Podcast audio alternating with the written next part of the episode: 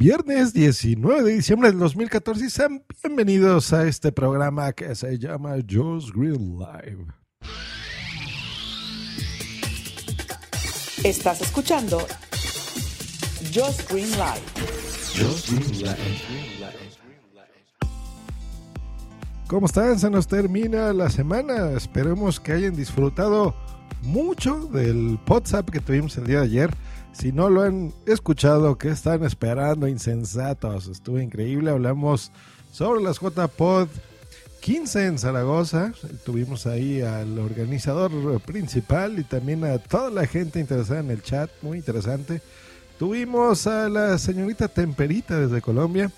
Eh, que nos estuvo hablando sobre qué le pareció el libro de Milcar que se llevó en el episodio anterior y también hablamos con él, uno de los organizadores del Podfest de Argentina. Buenísimo, no se pierdan ese episodio. Y para seguir hablando de este endogámico episodio, pues hoy les quiero recomendar eh, una entrevista que me realizaron en Invita a la Casa. Estuvimos hablando de podcasting, de cómo es la visión del podcast personal, de, mi persona hacia, hacia este mundo, a la podcastfera, de cómo es, eh, se monetiza o no en México, de por qué hay escuchas o no en España de Latinoamérica en general. En fin, una charla muy interesante. Es más, les voy a poner solo la introducción de esa, de esa entrevista para que les den ganas y visiten a los amigos de Invita a la Casa.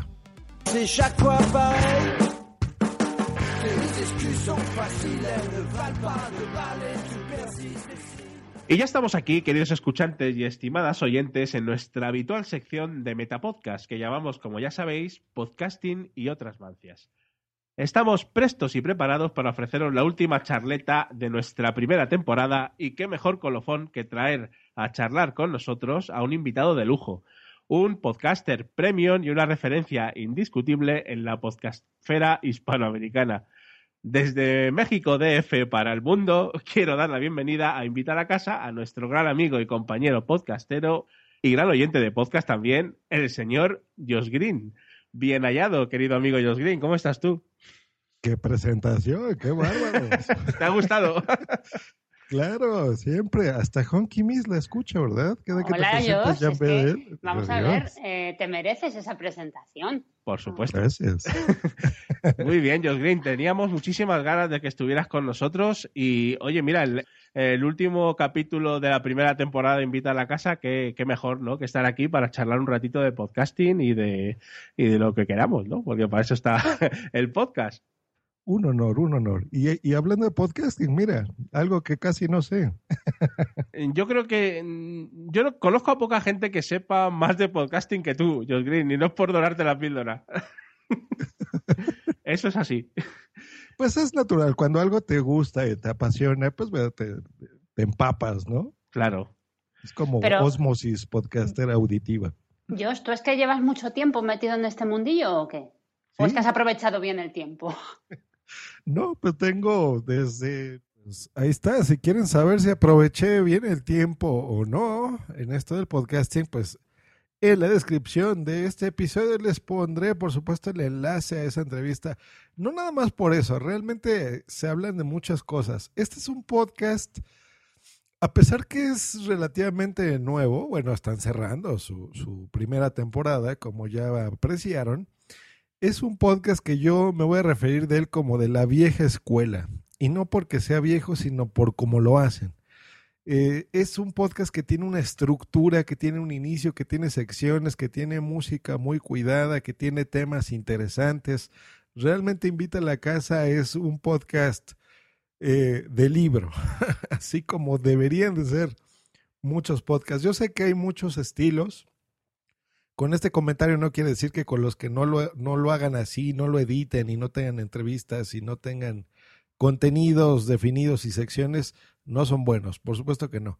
Cada quien hace el podcasting como quiere, pero este es un podcast que a pesar que es largo, estamos hablando que dura unas dos horas normalmente, se te pasa muy amenas. ¿eh? Es, es muy interesante y bueno, por eso quise hacerles esta recomendación que yo normalmente en este programa no hago recomendaciones de podcast Y no porque me hayan invitado y, me hayan hecho esta entrevista, lo estoy haciendo. Digo, en parte sí, porque quiero que la escuchen, está muy interesante, pero sobre todo para recomendar este podcast, eh, échale una ojedita, van a, van a ver ahí muchas cosas interesantes.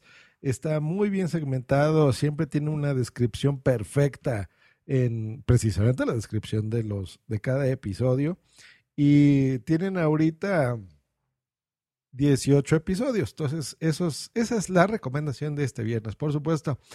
Y también les quiero poner un audio correo en base que recibí en base al episodio anterior que estuve hablando sobre este disco duro nuevo de 8 terabytes y estuve recordando ahí algunas cosillas de cómo almacenaba yo información y por supuesto vamos a escuchar este audio correo, este sí, completito. Y gracias por mandármelo. Saludos, don Josh Green Live. Soy Mario Germán, arroba Mager19 de Cine Estilo Geek y quería comentarte algo sobre el último episodio de que hablaste de los discos duros. bueno, básicamente era que tú hiciste un análisis o un recordatorio de cuando hace mucho rato utilizábamos disquetes y memorias flash o USB muy pequeñas. A mí no me tocó el disquete de 5 un cuarto, eh, los conocí, los vi, incluso tengo uno por ahí guardado de recuerdo, pero los que más usé fueron los de 3 y medio, los de 1,44 megabytes y era la locura, era, era primero porque habían unos que, que eran de, buena marca, no sé qué marca eran, no recuerdo si era Maxor o algo así, que eran caros, eran carísimos.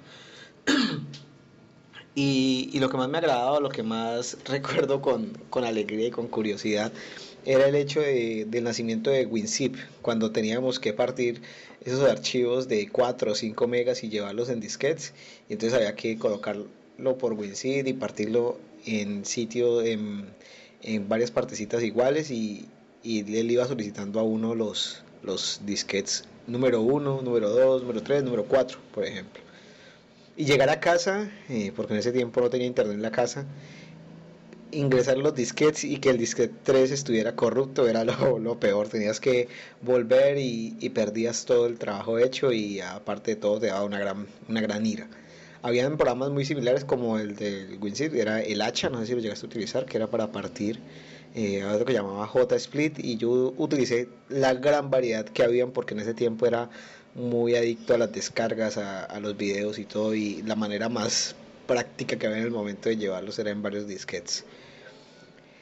Eh, Sí, entonces era, era una emoción tener varios, varios discos y cuando te da la emoción que te daba cuando sabías que llegabas a tu destino y que el archivo no estaba corrupto y que se había descargado totalmente. Otra cosa que recuerdo era la instalación de los sistemas operativos. Me tocó instalar tanto Windows 95 como Windows 98 en disquetes. No sé si eran 15 o 12 disquetes. Y era, era tortuoso también esa instalación. Luego ya comenzaron con los CDs y ya la cosa mejoró un poco. Eh, recuerdo de los CDs, en ese tiempo trabajaba fuertemente como técnico de sistemas, andar con la carpetica de los CDs de todos los sistemas operativos y de cada uno de los programas. Eh, Windows 98 o Windows XP hasta la época que, que utilicé CDs con un CD de aplicaciones todo en uno donde estaban todos los software para instalar antivirus bueno de todo en esos CDs completos y en cuanto a los discos duros, hay un disco duro que me llama mucho la atención y que estoy en planes de comprar y que de pronto no lo mencionas que también es interesante. Y es un disco duro Wi-Fi que permite el intercambio de, información vía Wi-Fi. Ya no necesita cable USB ni nada para conectarse.